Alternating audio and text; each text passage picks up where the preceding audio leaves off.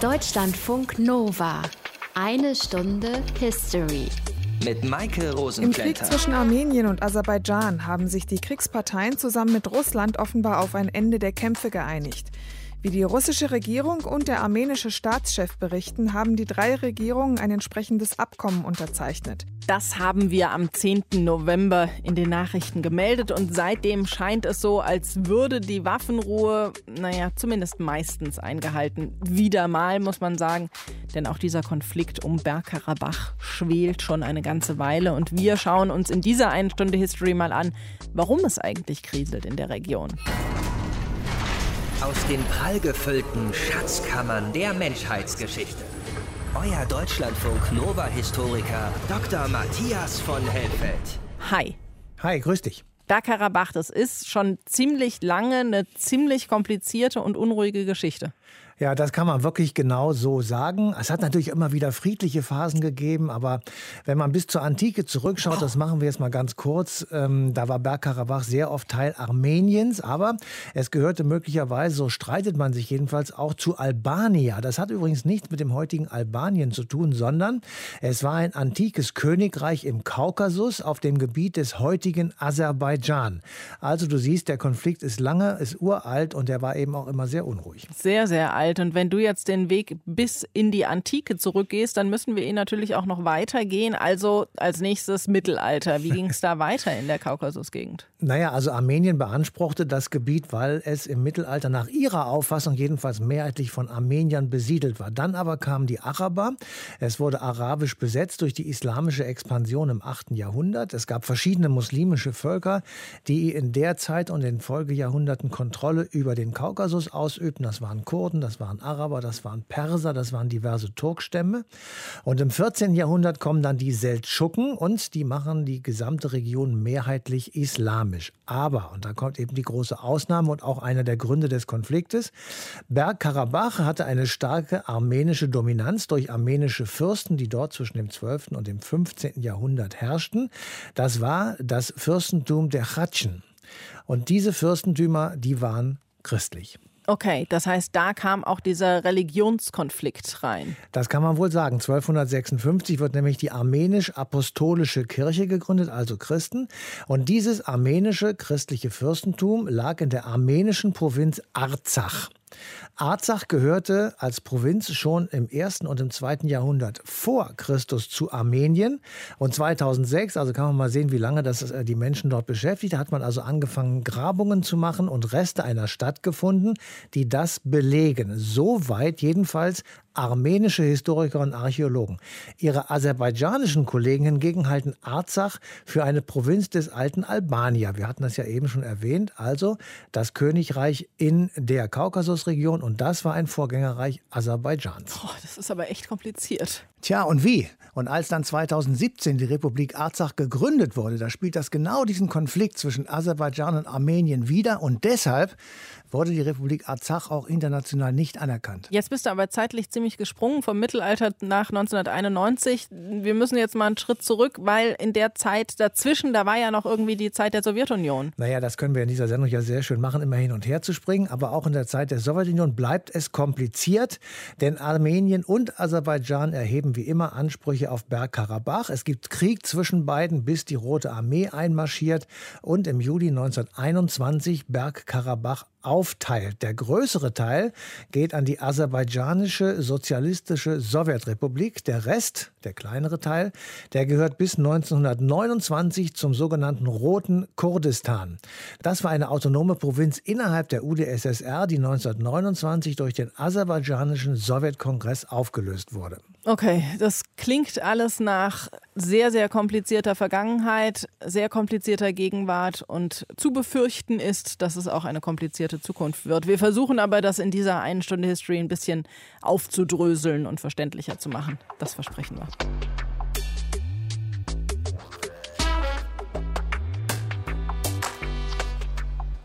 Seit der Antike ist es kompliziert in der Kaukasusregion und das bis heute. Veronika von Borries aus dem History Team über einen Krieg, der immer wieder aufflammt. Stepanakert Anfang 1988. Diese Aufnahmen zeigen einen der Anfangspunkte für den Krieg in Bergkarabach. Miazum rufen die Menschen, das heißt Vereinigung auf Armenisch. Jahrelang haben Armenier und Aserbaidschaner hier friedlich zusammengelebt, auch in der armenischen und der aserbaidschanischen Sowjetrepublik.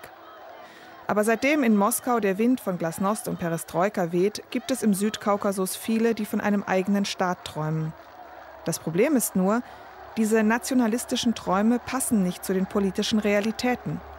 Bergkarabach zum Beispiel ist eine Region, in der vor allem Armenier leben, die aber mitten in der aserbaidschanischen Sowjetrepublik liegt.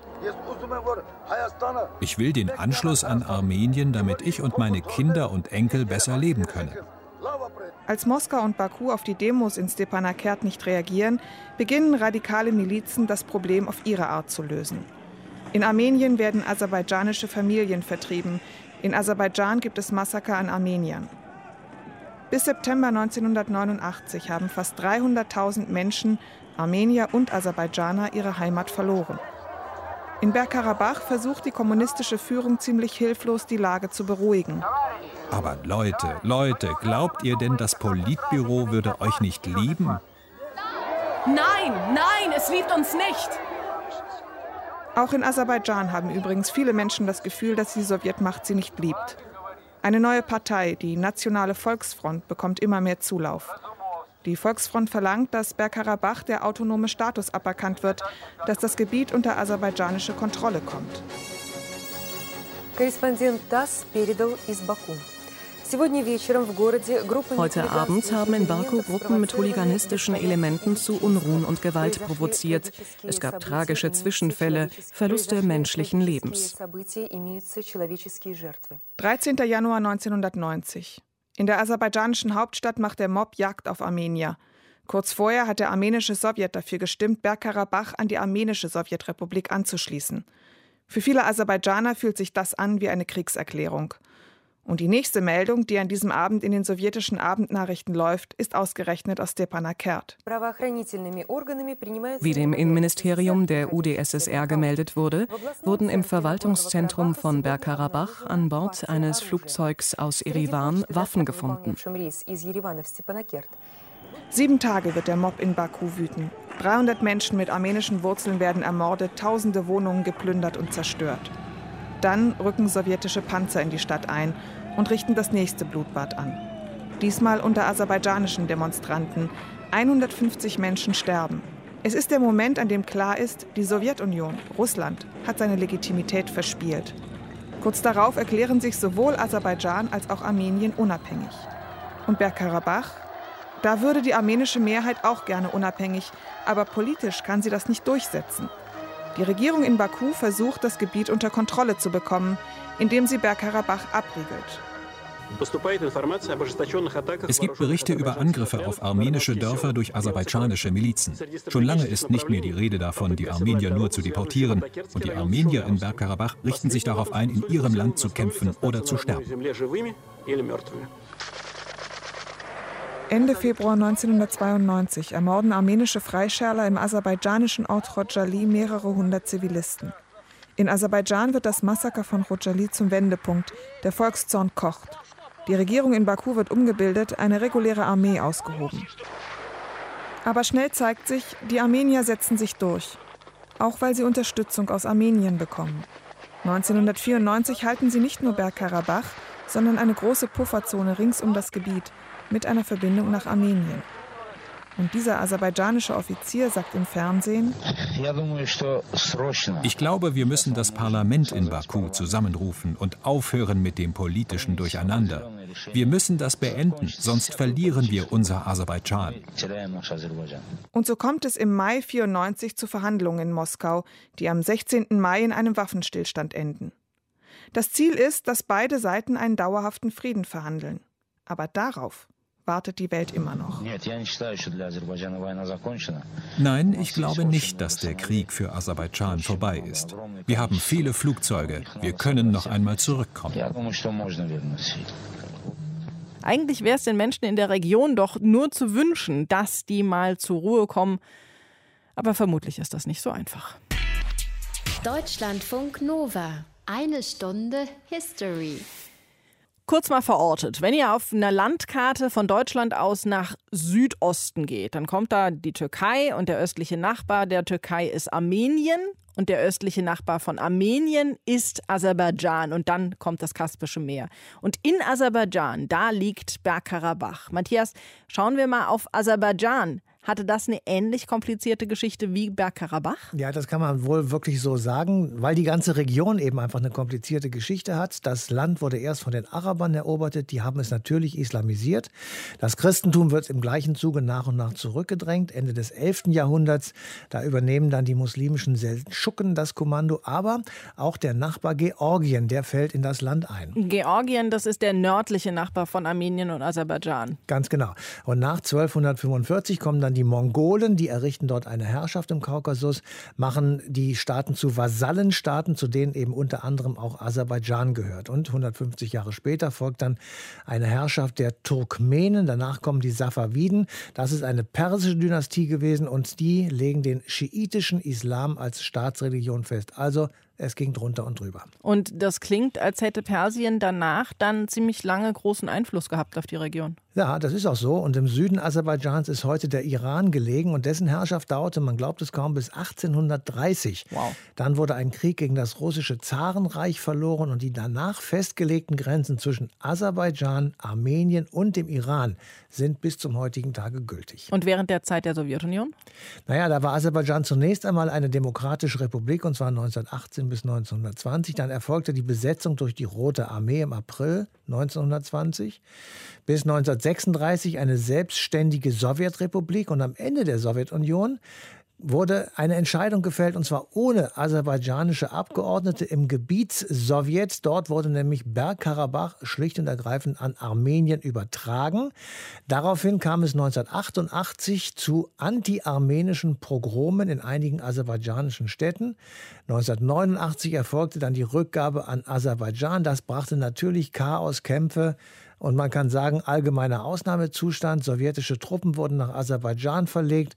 1991 kam der Putsch in Moskau gegen die Regierung Gorbatschow. Es wurde die Unabhängigkeit in Aserbaidschan ausgerufen und der Staat wurde dann Mitbegründer der GUS, der Nachfolgeorganisation der UdSSR, nämlich die Gemeinschaft unabhängiger Staaten. Gleich reden wir noch mal mit zwei Expertinnen über Aserbaidschan und über Armenien. Dann wird hoffentlich dieses ganze Chaos ein bisschen verständlicher.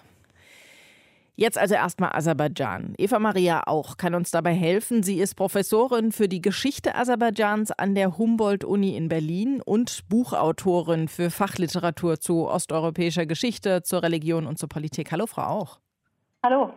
Welche Argumente hat Aserbaidschan bzw. meint sie zu haben, um überhaupt seinen Anspruch auf Bergkarabach zu begründen? Natürlich gibt es in der neuzeitlichen Geschichte Argumente, nämlich dass mit der russischen Eroberung Teile aus dem Osmanischen und aus dem Persischen Reich an das russische Imperium gekommen sind und damit also auch Siedlungsgebiete mit Armenien an das russische Imperium kamen, aber dort eben überall mehrheitlich muslimische Bevölkerung sich befunden hat und eben aserbaidschanische Bevölkerung sich befunden hat und dass eben russische Kolonialpolitik die christliche Ansiedlung besonders gefördert hat im 19. Jahrhundert. Das betraf die Armenier insbesondere in den Verträgen von Gülistan und Turkmenchai, also 1813 und 1828. Dann muss man aber auch über die Abwanderungen und Fluchtbewegungen muslimischer Bevölkerungsanteile sprechen, also insbesondere mit der Eroberung ab Beginn des 19. Jahrhunderts bis setzt sich fort dann die Vertreibung, die sogenannte Tscherkessenvertreibung 1864 infolge der nordkaukasischen Kriege. Also hier haben wir tatsächlich im Laufe des 19. bis in das 20. Jahrhundert extreme Eingriffe in gewachsene demografische, ethno, religiöse, soziale Strukturen der Region. Und welchen Zweck verfolgt Aserbaidschan mit dieser Bergkarabach-Politik?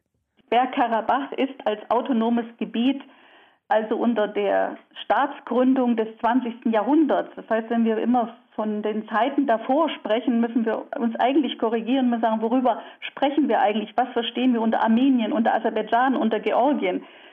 Es gibt diese modernen Staaten erst ab 1918. 1918 bis 1920 bzw. 21 die ersten bürgerlichen Staaten, die den Namen Armenien, Georgien, Aserbaidschan tragen. Und mit der Sowjetisierung kommt es zu einer Neuordnung der Region und es wird bestätigt 1921, das Gebiet Bergkarabach, das umstritten ist zwischen Armeniern und Aserbaidschanern, bleibt im Bestand Aserbaidschans. Und wie ist das heute? Und das ist die Situation, die bis 1988, 91 auch völkerrechtlich so war und bis heute eben völkerrechtlich auch so gesehen wird. Von der UNO, von der EU. Hier gibt es verschiedenste Resolutionen und das ist das Hauptargument, dass gesagt wird, völkerrechtlich gehört dieses Gebiet, das im Bestand der Republik Aserbaidschan sich befunden hat, zu Aserbaidschan. Es ist Territorium der Republik Aserbaidschan. Und 1991, als es zum Zerfall der UdSSR kam, ist also auch in der Folge mit dem Bestand Bergkarabach sind diplomatische Beziehungen zum Beispiel auch zwischen Deutschland und Aserbaidschan hergestellt worden, ist Aserbaidschan mit diesem Territorium auch Mitglied der UNO geworden etc. Und das ist das Hauptargument. Territoriale Integrität von aserbaidschanischer Seite, Sicherung des eigenen Territoriums bzw. Wiedereroberung eigenen Staatsterritoriums. Trotzdem sehen das ja viele Menschen dort immer noch nicht so. Die fühlen sich nicht zu Aserbaidschan zugehörig. Es gibt jetzt seit November einen Waffenstillstand, der auch gibt, dass Teile wieder abgegeben werden müssen von Bergkarabach an Aserbaidschan. Was geschieht jetzt mit diesem Gebiet Bergkarabach? Das autonome Gebiet Bergkarabach unterscheidet sich vom besetzten Territorium. Das armenisch besetzte Territorium war vor dem Krieg weitaus größer. Das heißt, umliegende Regionen, die niemals zu Bergkarabach, also zum autonomen Gebiet Bergkarabach gehörten, waren im Ersten Krieg, also bis zu 1993, 94, von armenischen Truppen erobert worden. Um diese umliegenden Regionen, die man von armenischer Seite als Pufferzonen bezeichnete, ging es jetzt vor allen Dingen auch beim Waffenstillstand. Also Rückeroberung zunächst dieser Territorien und darüber hinaus also eine Absprache, wann welche Territorien von aserbaidschanischer Seite wieder in die Hoheit Bakus zurückkommen. Und wenn Sie sagen, die Bevölkerung ist nicht einverstanden, dass die Aserbaidschaner nun wiederkommen, ja, welche Bevölkerung? Die aserbaidschanische Bevölkerung, immerhin 800.000, die im Konflikt noch bis vor kurzem auch gezählt worden sind als Zwangsvertriebene und Flüchtlinge, die haben ja schon lange gar kein Mitspracherecht in der Region gehabt. Ob sie zurück äh, wollen, das stand immer außer Frage. Das heißt also, die Flüchtlinge in Aserbaidschan möchten gerne in ihre Heimatdörfer, in ihre Städte zurückkehren, aber sie sind bisher von armenischer Seite und von eben der selbsternannten Regierung Bergkarabachs nie gefragt worden, sondern nur diejenigen Armenier, die in dieser Region gelebt haben und jetzt auch wieder zurückgekehrt sind teilweise. Also wir haben Zahlen, dass die Hälfte der Bevölkerung aus dem Gebiet ja in der Zwischenzeit auch wieder zurückgekehrt ist in dieses autonome Gebiet. Das also die Ansichten von Aserbaidschan. Gleich geht es noch um die armenische Seite. Danke Ihnen, Frau Auch. Bitte. Wie versprochen, schauen wir uns auch die armenische Seite an und dabei kann uns Tessa Hoffmann helfen. Sie ist Soziologin, Autorin und Expertin rund um Armenien und seine Geschichte. Hallo, Frau Hoffmann. Guten Tag. Wie ist denn das Verhältnis zwischen Armenien und Bergkarabach? Ich beginne mit einem Zitat des armenischen Regierungschefs Nikol Pashinyan. Der hat die Hauptstadt von Karabach im August 2019 besucht und vollmundig erklärt, Arzach ist Armenien, basta.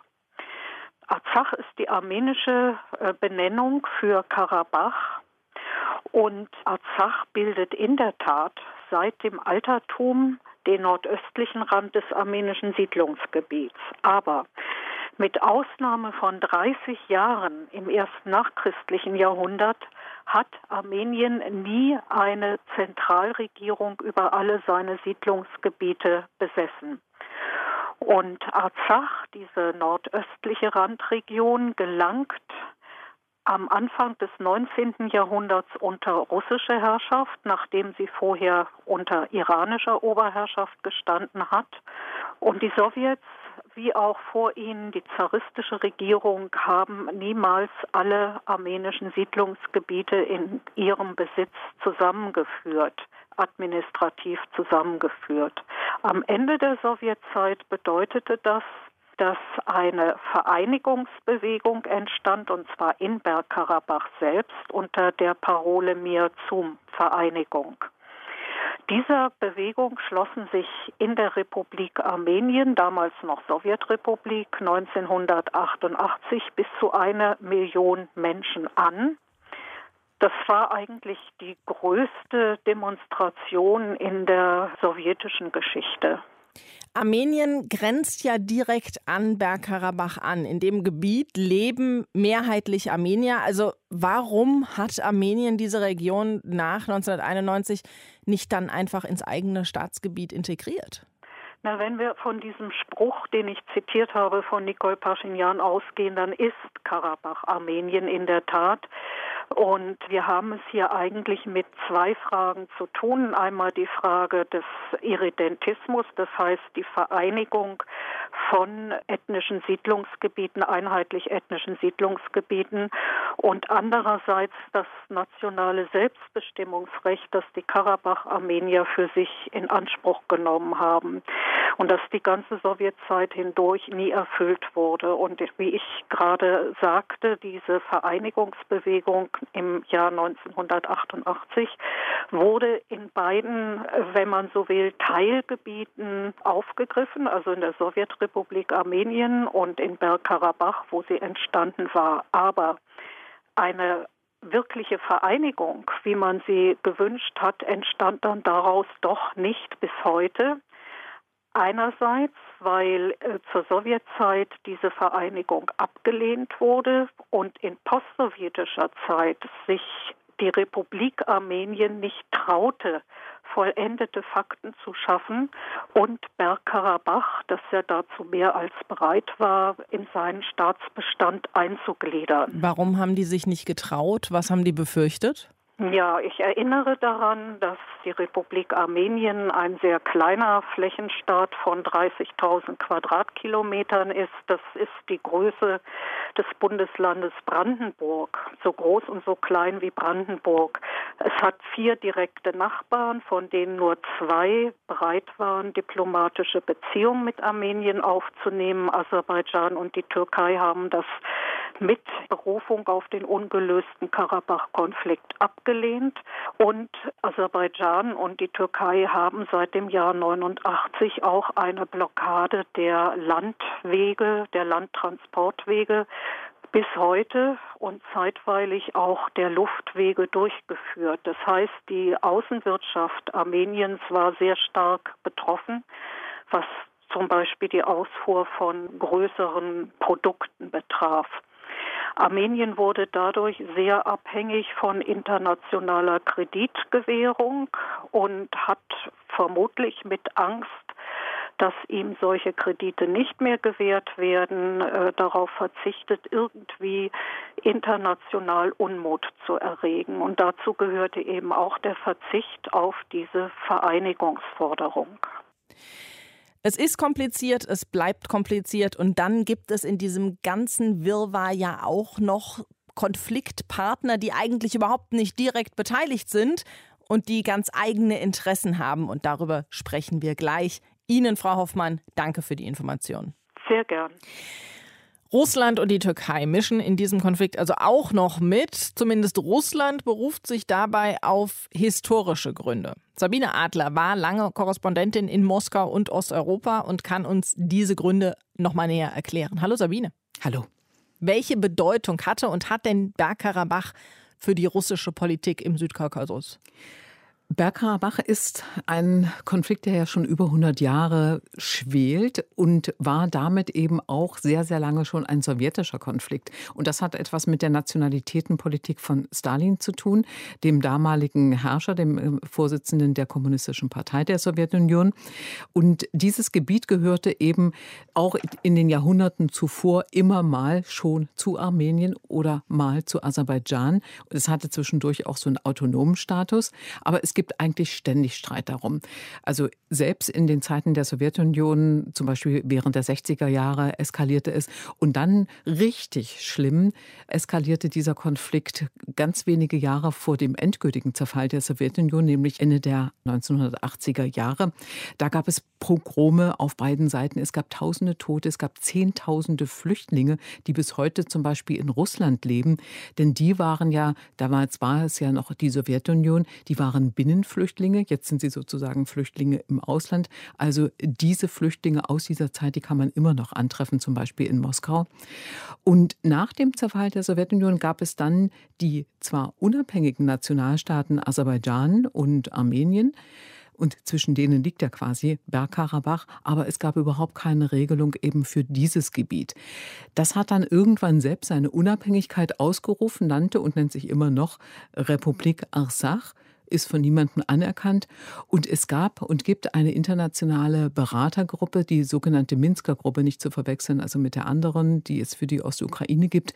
Diese Beratergruppe hat im Grunde genommen fast nichts zustande gebracht. Es gibt immer noch keine Lösung über diesen Status quo für Bergkarabach. Aber du hast ja eben gesagt, beide Länder haben ursprünglich zur Sowjetunion gehört. Warum hat sich Russland dann jetzt auf die Seite von Aserbaidschan geschlagen und nicht auf die von Armenien?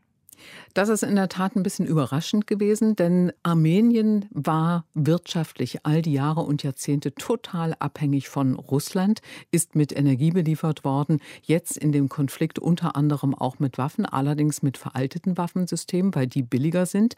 Und das Interessante ist, dass die modernen Waffen die Russland verkauft hat, nach Aserbaidschan gegangen sind. Und das konnte man nun wirklich fast nicht mehr verstehen. Das kann man eigentlich nur noch erklären mit der Bedeutung, die Aserbaidschan inzwischen erlangt hat.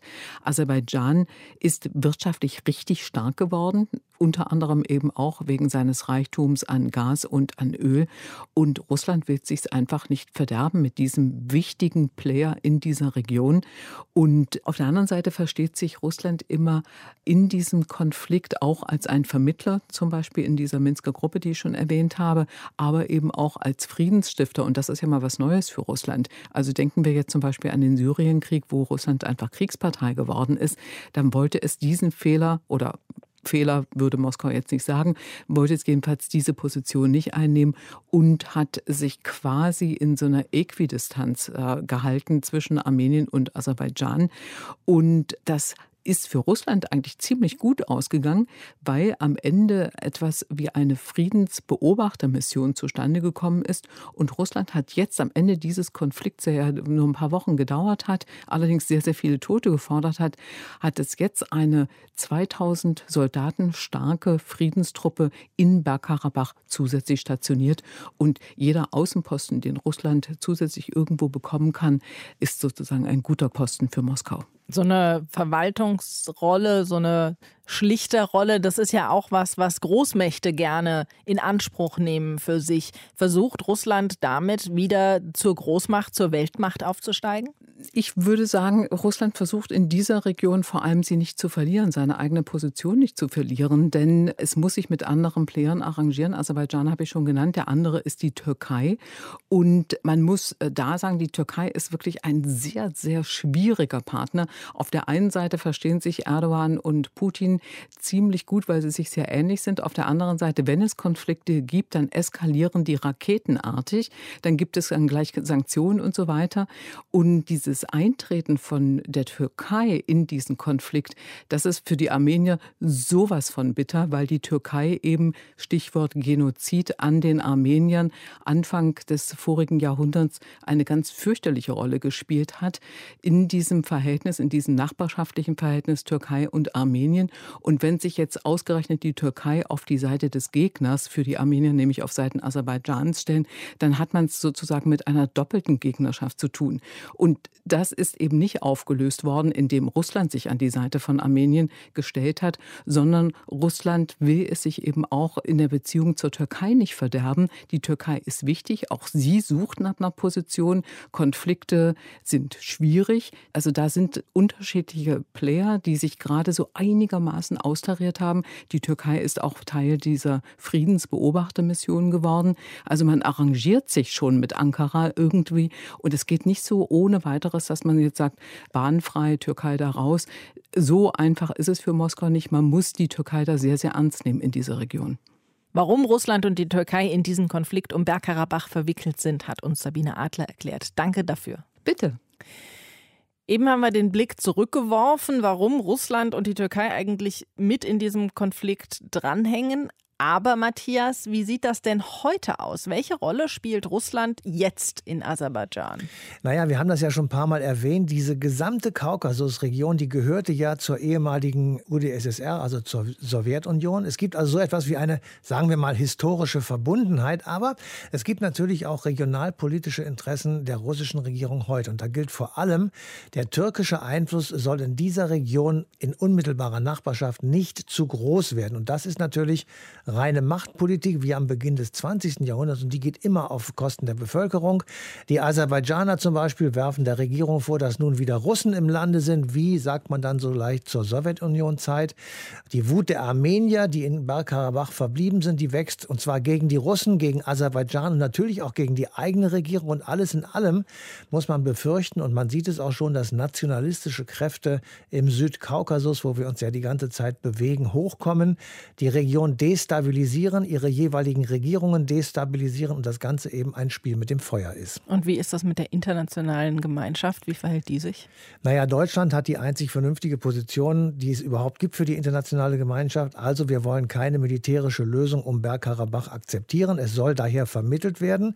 Wer kann vermitteln? Die OSZE, also die Organisation für Sicherheit und Zusammenarbeit in Europa. Aber die OSZE ist wegen einer Führungskrise zerstritten mhm. und die hat sich ausgerechnet an Aserbaidschan entbrannt wegen kritischer Äußerungen eines OSZE-Beauftragten über die Medienfreiheit in diesem Land. Die OSZE ist seit Sommer 2020 sozusagen handlungsunfähig, also auch wirkungslos. Und der Konflikt zwischen Aserbaidschan und Armenien, der schwelt schon so lange und die internationale Gemeinschaft ist schon so lange untätig. Es werden keinerlei Wirtschaftssanktionen ausgesprochen. Stattdessen gibt es Waffenlieferungen. Russland liefert an beide Seiten, Israel und die Türkei an Aserbaidschan. Und deren Drohnen, die haben den letzten Krieg, von dem wir heute gesprochen haben, entschieden. Also es sind wieder mal wirtschaftliche Interessen, in diesem Falle der der Rüstungsindustrie, die wichtiger sind als eine irgendwie geartete Friedenspolitik. Und welche Interessen Russland und die Türkei noch haben, das ist natürlich auch so eine Frage. Danke dir. Was wir in dieser einen Stunde History auf jeden Fall gelernt haben, ist, der Konflikt um Bergkarabach ist tief in der Geschichte von Armenien und Aserbaidschan verwurzelt. Christoph Benedikter hat genau darüber ein Buch geschrieben. Brennpunkt Bergkarabach heißt das. Und deshalb reden wir mit ihm nochmal genauer über den Konflikt. Hallo, Herr Benedikter. Guten Abend. Im Dezember ging durch die Presse, dass Kirchen und andere armenische Baudenkmäler bei Drohnenangriffen schwer beschädigt wurden. Und jetzt gibt es die große Sorge, dass nach dem Waffenstillstand diese Kulturgüter von aserbaidschanischer Seite zerstört werden. Ist das tatsächlich zu befürchten? Aus dem Wissen, was bisher passiert ist, also aus dem, was die letzten Jahrzehnte gezeigt haben, ist das absolut zu befürchten. Wir wissen, Nachitschewan, also jene Exklave, die zum aserbaidschanischen Territorium dennoch zählt, Nachitschewan hatte auch eine sehr starke armenische Bevölkerung und diese ist in den Jahrzehnten der Sowjetzeit erstens vollkommen verschwunden und zweitens, was vorhanden war, Katschkan, also diese Kreuzsteine beispielsweise, da konnte man dann besichtigen, gibt sogar Filmaufnahmen, wie ganze Felder von diesen Kreuzsteinen dann in den letzten Jahrzehnten von der aserbaidschanischen Armee vernichtet wurden. Also man fährt mit Baggern hinein und macht fünf, sechs, siebenhundert Jahre alte Kreuzsteine dann, äh, verwandelt sie zu Schutt. Sie haben eben gesagt, in den Gebieten haben mal Menschen gelebt. Was ist denn mit den Menschen passiert, die da gelebt haben? Und was wird jetzt mit den Menschen passieren, die in den jetzt betroffenen Gebieten leben? Die Logik, die uns dieser Konflikt seit Jahrzehnten demonstriert, jener, der die Kontrolle über das Gebiet hat, wird keine Bevölkerung der anderen nationalen Gruppe dort belassen. Man kann die Leute gleich umbringen oder, wie das jetzt schon wieder passiert ist, natürlich die Leute fliehen. Sie wissen, was sie zu gewärtigen haben. Diese Logik wird hier seit mehr als 100 Jahren vorangetrieben dass Armenien Gebiete abgeben musste bei diesem Waffenstillstand, das passt dem Land mit Sicherheit gar nicht. Gibt es die Gefahr, dass Armenien in absehbarer Zeit zurückschlägt und versucht, die Gebiete wieder zurückzukriegen? Und mehr? Die Gefahr oder die Möglichkeit, würde ich eher sagen, gibt es insofern nicht, weil der armenischen Seite alle Ressourcen fehlen, die man dafür braucht, in irgendeiner Weise zurückzuschlagen. Das heißt, äh, schauen wir uns nur die Bevölkerungsverhältnisse an. Armenien hat de facto nur noch 2,5 Millionen Einwohner. Aserbaidschan kratzt an die 10 Millionen. Armenien ist von seiner wirtschaftlichen Potenz her mit Aserbaidschan in keiner Weise vergleichbar. Ich sage es nur, wenn wir uns die Budgets anschauen. Wenn Aserbaidschan ein Militärbudget von, sagen wir, bis zu 2 Milliarden Dollar jährlich hat, dann ist dieses Militärbudget Aserbaidschans größer als das gesamtstaatliche Budget Armeniens. Also da wird schon einmal klar, dass eine erfolgreiche, eine aussichtsreiche Art, Krieg zu führen, für die armenische Seite nicht mehr möglich ist. Drittens hat Aserbaidschan in der Türkei einen engen Verbündeten, der die Aserbaidschan auch aufrüstet.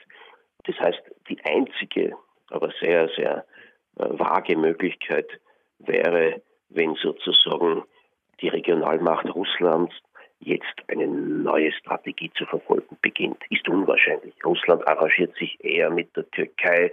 Man hat konkurrierende Interessen in Syrien, in Libyen. Da teilt man sich die Macht je nach Stärkeverhältnis.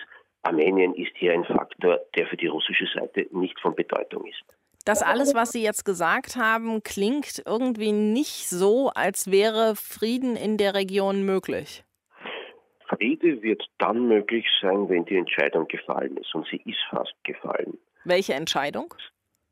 Die Entscheidung, wem gehört, ich, ich drücke es jetzt möglichst ganz simpel, bewusst simpel aus, weil das so der Grundgedanken ist, der, der beide Seiten beherrscht. Wem gehört Karabach? Gehört es mir? Gehört es dem Feind? Beide Seiten denken in diesem Schema und die Entscheidung ist in diesem Krieg nahezu gefallen dann können wir ja nur hoffen, dass sie tatsächlich bald fällt und dass dann wirklich Frieden in dieser Region sein wird. Moment, da ist aber noch was dazu zu sagen. Friede um jeden Preis, der auf Kosten einer Seite geht, ist das wünschenswert? Wenn es gar nicht mehr darum geht, um, ich sage einmal, Kompromiss oder auch Gerechtigkeit, möglichst für beide Seiten. Okay, also das ist echt kompliziert. Da werden Politiker aller Seiten noch einiges zu tun haben. Danke Ihnen, Herr Benedikt, dafür das Gespräch. Ich danke Ihnen. Die eine Stunde History über den Konflikt in Bergkarabach nähert sich dem Ende. Matthias, lass uns doch noch mal ein bisschen zusammenfassen, diese ganzen komplizierten Zusammenhänge. In dem Waffenstillstandsabkommen, das jetzt im November gefasst wurde, da wurde festgelegt, dass Armenien Gebiete in Bergkarabach abgeben muss an Aserbaidschan. Die Armenier, die da gelebt haben, die waren, wie wir gelernt haben, überwiegend Christen oder sind es auch noch. Aber in Aserbaidschan leben überwiegend Moslems. Und jetzt gibt es die Sorge, dass Kulturstätten, die eben in diesem Gebiet liegen, zerstört werden, vor allem eben auch Kirchen. Ja, und genau daran erkennt man so etwas wie eine unbändige Wut, kaum kontrollierbar, der Aserbaidschaner auf Armenier. Sie wollen Rache für das, was die Armenier angeblich mit aserbaidschanischer Kultur gemacht haben. Die Armenier, die führen dieses Verhalten auf die Regierungspolitik Aserbaidschans zurück. Also Angeblich sollen alle Spuren der historischen Präsenz Armeniens in Bergkarabach beseitigt werden. Es sollen alle Spuren und Relikte des Christentums zugunsten einer muslimischen Gesellschaft zerstört werden. Da kommt religiöser Hass zusammen mit ethnischen Vorurteilen und natürlich auch mit politischen Überlegungen.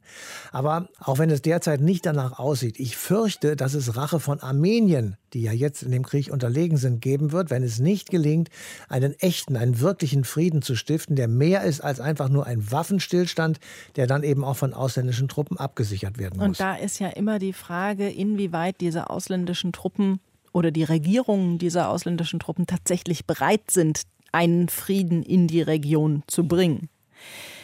In der nächsten Sendung wird es blutig, aber anders als ihr es jetzt denkt. Da sprechen wir nämlich über den Zwang, Tiere in Schlachthäusern zu schlachten und nur da. Jetzt mal von Hausschlachtungen für den Eigenbedarf abgesehen. Das ist ja auch nicht überall so. Wir haben das aber den Preußen zu verdanken, dass das bei uns so ist. Die haben nämlich 1881 den Schlachthauszwang eingeführt und der gilt bis heute. Das also das nächste Mal. Bis dahin euch eine schöne Zeit. Macht's gut. Bye bye. Deutschlandfunk Nova. Eine Stunde History. Jeden Montag um 20 Uhr. Mehr auf deutschlandfunknova.de.